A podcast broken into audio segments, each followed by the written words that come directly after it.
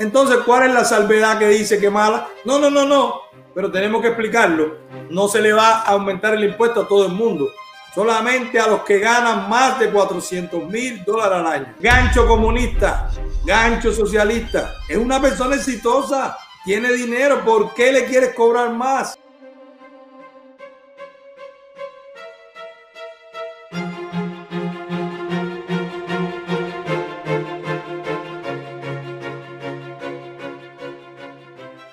Arranca la nave, que ya empezamos ya. Esta semana tuvimos el debate eh, vicepresidencial. Los cuatro temas principales que se tomaron fue la pandemia, el medio ambiente, la relación con China y los impuestos. El tema de la pandemia. La pregunta que era que qué harían, comenzaron con Kemala, qué harían en caso de que ella ganara, qué harían con la pandemia, pues nada, Kemala lo que hizo fue eh, enfocarse en criticar lo que había hecho el presidente Trump, que en este caso, claro, con toda intención, ojo, no era que ella estuviera criticando al presidente Trump solamente, sino que estaba criticando la capacidad del vicepresidente Mike Pence. ¿Por qué? Porque si él, él, era el que había, el que tenía o que tiene la rienda del control de la pandemia en la presidencia o, en, el, o en el mandato actual, en el gobierno actual, es él, es el vicepresidente Pence el que tiene control, el que está manejando el tema de la pandemia. Así que ella atacó sabiendo que estaba atacando su contrincante. Pero ojo,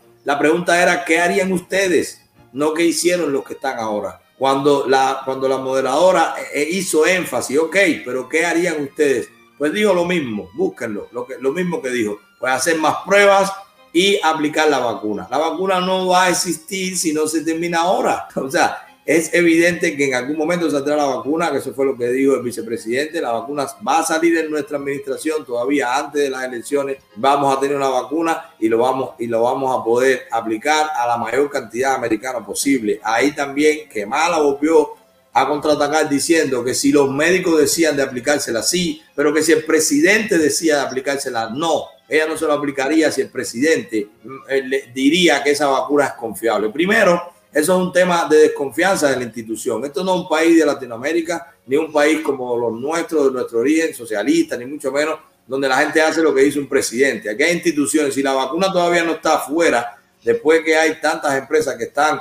trabajando durísimo para eso, es porque tienen que cumplir unos protocolos antes de poder servir para el consumo humano o para aplicárselo a los humanos. Entonces, ¿cómo ella va a decir que después que se anuncie que hay una vacuna, si el presidente es el que lo anuncia, ella no se la pone? O sea, ella está llamando a la desobediencia, ella está, ella está eh, atentando contra la efectividad de que la gente rápidamente pueda tener la vacuna y pueda hacer a la vacuna y pueda aplicarse la vacuna. Entonces, eso, en mi opinión, fue muy malo, porque estamos hablando que están politizando un tema tan importante como la salud. Ok, entonces primero, el plan que tiene la vicepresidenta Kemala junto con Biden es lo mismo que está haciendo el presidente Trump. Ella entonces dijo que era que, lo, que habían cerrado, que no habían cerrado a tiempo, que demoraron, que no lo dijeron. Cuando ahí está todo, señores, ahí está la historia. Fueron los demócratas los que empezaron a decir cuando el presidente Trump cerró con China, fueron los demócratas, los demócratas que le empezaron a decir racista, que era muy extremista, que eso no se era. Ella está diciendo que, que la economía está sufriendo porque todavía no se abre y son los demócratas los que están diciendo que no es tiempo de abrir. Ella está diciendo, o ella dijo, que la gente está sufriendo porque no tiene dinero para pagar la renta y nosotros hemos explicado aquí cómo son los demócratas los que tienen parado el estímulo porque ellos quieren que sea más dinero todavía que, que se calcula que pueda servir para ahora. Ellos están viendo 2.2 billones y el presidente Trump estaba diciendo que hasta 1.5. Entonces, en esa, en esa en esa discusión política que los que sufrimos somos nosotros, los, civiles, los que no somos políticos, la sociedad civil, tenemos que estar esperando a que ellos decidan cuándo hacerlo o cuándo le conviene más que se, que se apruebe o no. Más sin embargo, ya vemos por qué, porque también hay un tema electoral, porque mientras más se demore la aprobación de esos estímulos, pues la gente está más descontenta. Ellos pueden decir que la economía está sufriendo más por la gestión del presidente Trump, cuando no es así, cuando es porque se están demorando las decisiones que toma el presidente Trump, porque todo lo que pasa por el Congreso, que está dominado por los demócratas, pues entonces ellos lo, lo petardean, lo cierran, lo, lo, tratan de desestimular, lo, lo bloquean. Entonces, eso lo estamos viendo, no es que yo lo diga, ustedes lo pueden buscar y se pueden informar sobre eso. Mientras que el vicepresidente Pence se enfocó en explicar lo que está pasando y en decir claramente que ellos harían un plagio porque están diciendo hacer lo mismo que está diciendo la, la presidencia de, o sea, el presidente Trump y, y Mike Pence. Entonces, en el tema de la pandemia, siguieron los ataques con lo que está pasando, siguieron diciendo cuántos, cuántos nuevos positivos hay, que hay hasta un aumento en los positivos. Señores, eso lo estamos viendo. Hay más pruebas. Si hay más test y hay más pruebas, lógicamente que aparecen más personas. Antes había menos, se aplicaban menos gente la prueba. La prueba, la gente tenía miedo, no salía a la calle. Si no tenía síntomas, no se hacía la prueba. Ahora la gente se está haciendo la prueba por muchísimas cosas, porque quiere salir de viaje, porque quiere hacer, porque quiere regresar al trabajo. Ahora hay más pruebas, pues hay más posibilidades, porque hay más muestras, hay más personas haciéndose la prueba. No es que haya más contagiados, es que se ven más los que están. no se deben confundir con las estadísticas. No es que hay más gente enfermo, es que antes había muchos, pero la gente no se hacía la prueba. Solamente se le hacía a los que tenían los síntomas. Ok. Después cuando cuando vieron el punto del medio ambiente, que no sé si ustedes recuerdan que el, presidente Valle no quiso decir públicamente que ellos están por este nuevo plan verde que quieren hacer. ¿Qué, qué, consiste el plan verde? Yo, yo les aconsejo que se informe. Ellos quieren cambiar los edificios a que sean inteligentes, quieren poner paneles solares, quieren cambiar los hidrocarburos, quieren poner muchísimas restricciones para las nuevas inversiones que cumplan ciertos requisitos, que no está mal, que no está mal, pero no se hace así. Porque señores, hay algo muy claro. ¿Se está afectando el medio ambiente? ¿El ser humano es depredador? Sí, pero no de ahora. Son todos los miles de años que está la humanidad. Quítense la ropa y váyanse a vivir por una cueva. Dejen la doble moral. Si tú quieres ropa, tiene que haber una industria y la industria contamina. Ah, que contamine lo menos posible, sí. Pero ¿cuál es la doble moral? Nosotros como sociedad tenemos que saber manejarnos con el medio ambiente, sí. Pero hay que manejar en un equilibrio, porque no es que tú vas a dejar de construir, porque la gente está naciendo. ¿Qué vas a hacer? ¿Vas a hacer un control de natalidad? ¿Vas a hacer aborto? ¿Vas a matar a la gente? Como la gente que dice en la teoría de conspiración que el virus es para controlar la población mundial. ¿Eso es lo que tú quieres? ¿De esa forma tú vas a cuidar el medio ambiente? No. Tenemos que educar a la gente, que la gente no bote basura. Pero imagínense ustedes en este país, en Estados Unidos. Váyanse a Latinoamérica para que vean la basura en el piso, para que vean los perros callejeros, para que vean las personas infestadas, para que vean las industrias que no cumplen ningún tipo de, regulación y botan en los ríos, y botan los mares, y botan el humo, para que vean los carros que no tienen ningún tipo de control y están botando hidrocarburos, contaminando.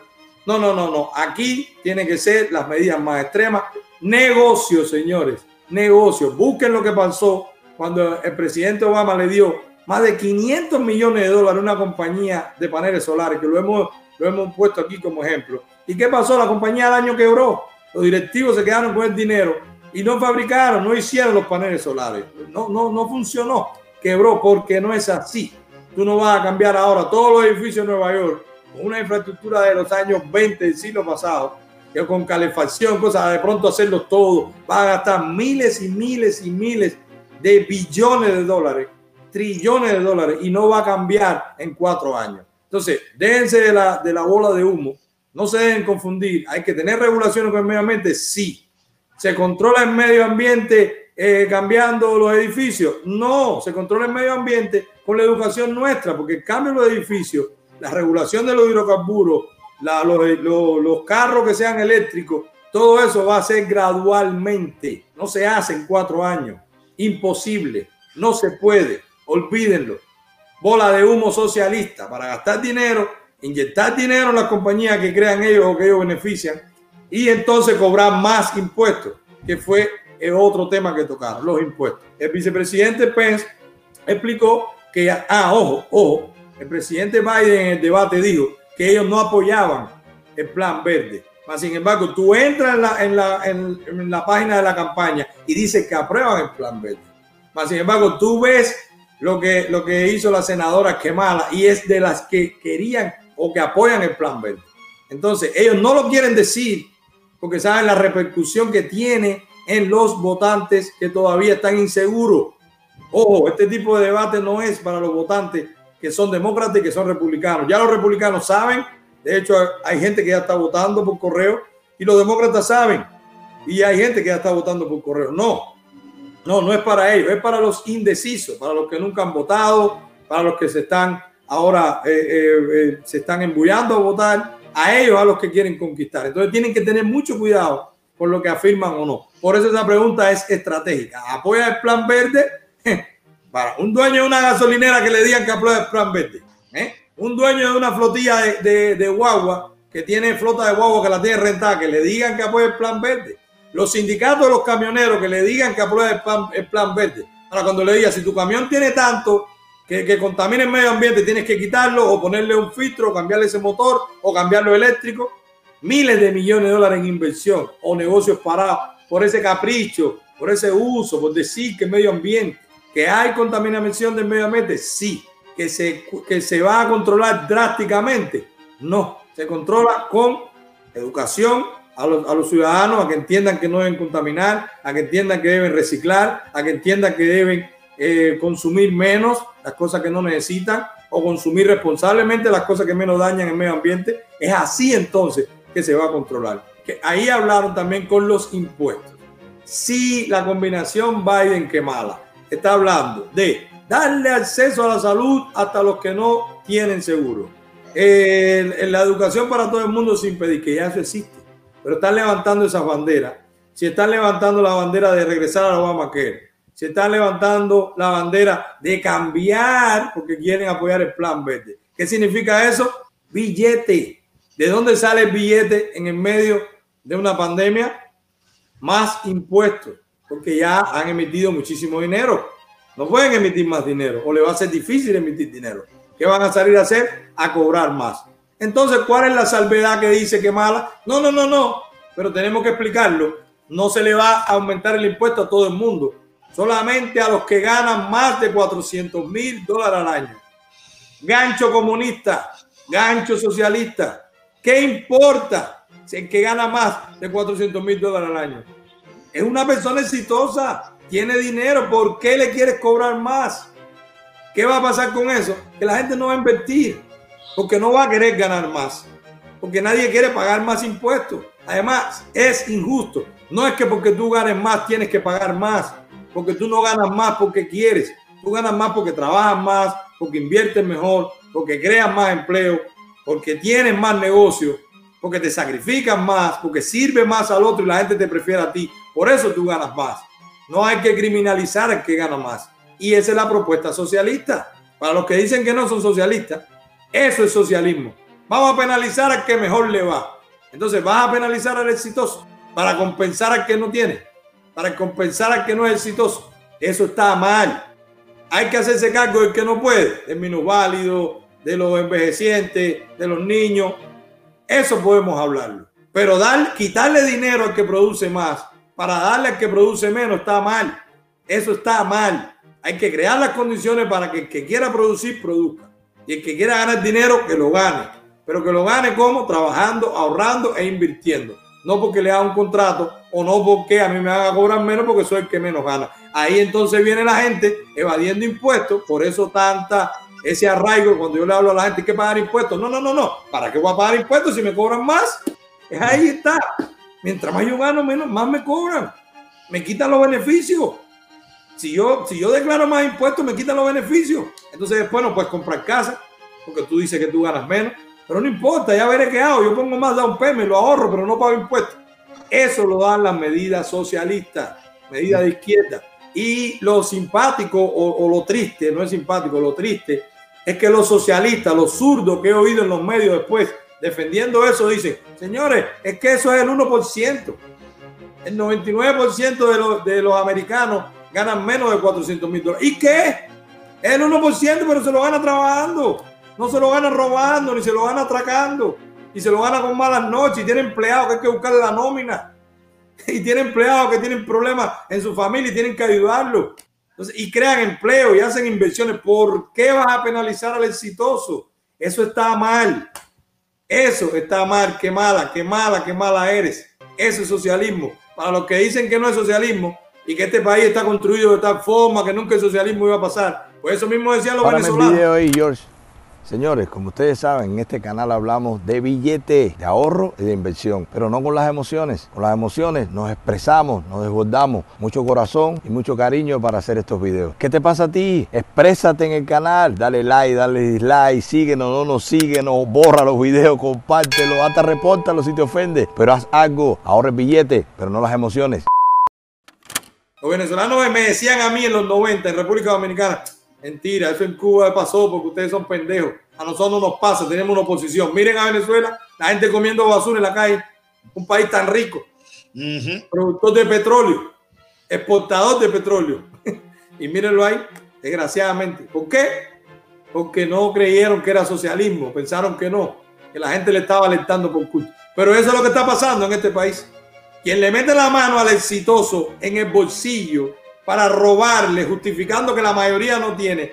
Eso es socialismo, porque tú estás diciendo que el que tiene dinero es malo, que por eso tienes que quitarle el dinero, porque es injusto que tenga tanto dinero.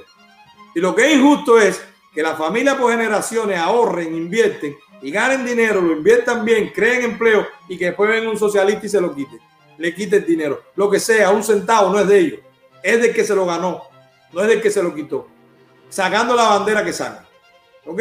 Entonces, de ahí entonces pasaron para China.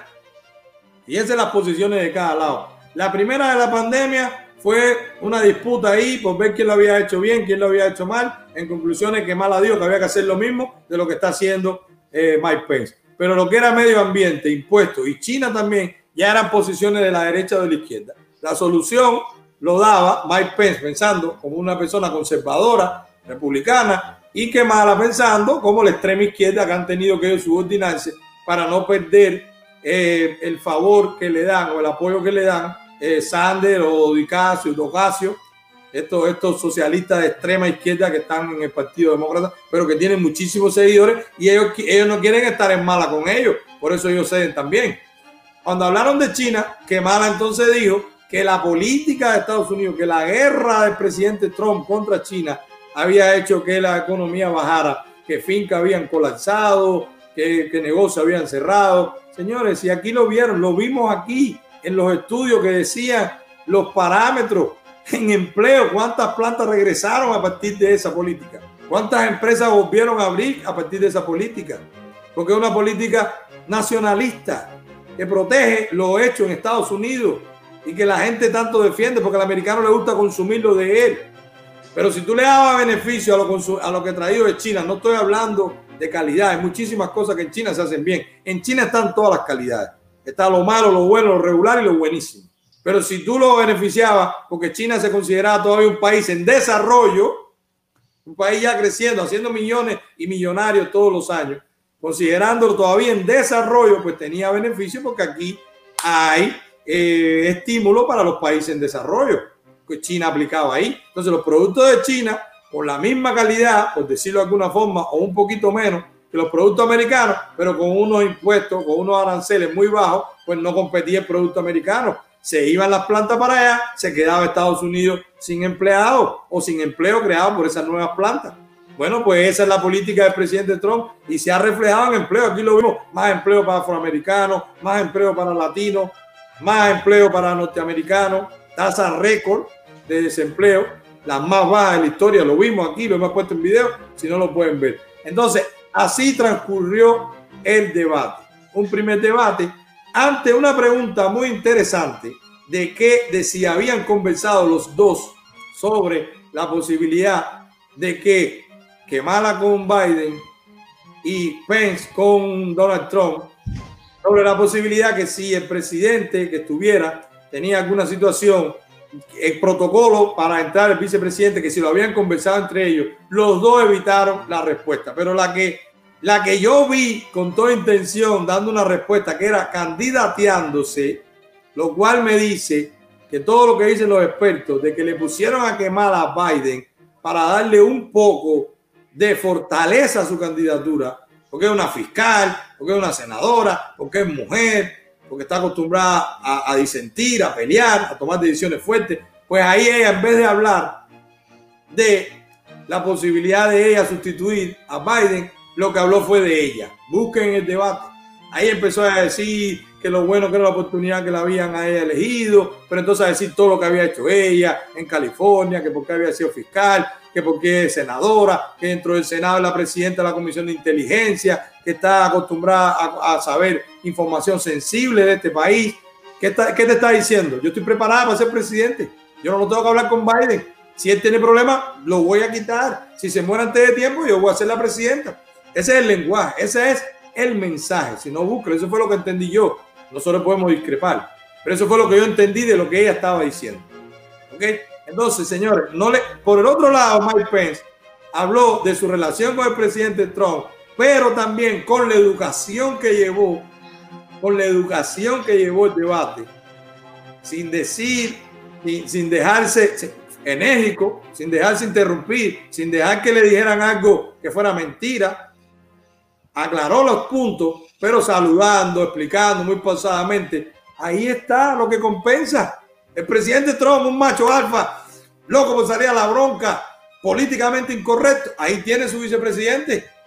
Ahí tiene su vicepresidente, un tipo cristiano, eh, valores morales, educado, pausado. Ahí está.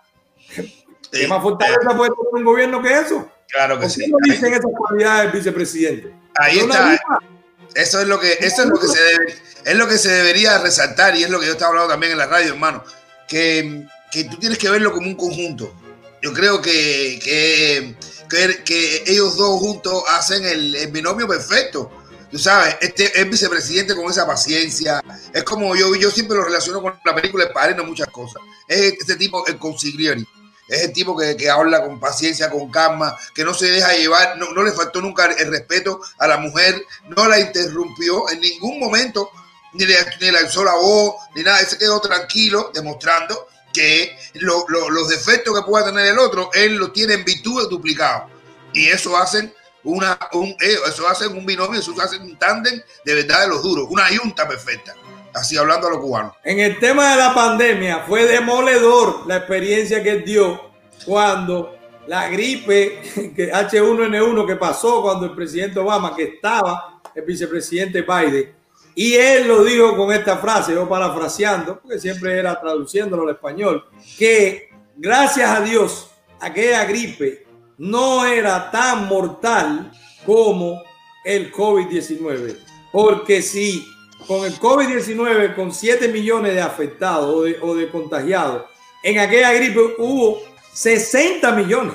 Y era menos contagiosa. Era menos contagiosa. Era, menos contagiosa y era menos letal.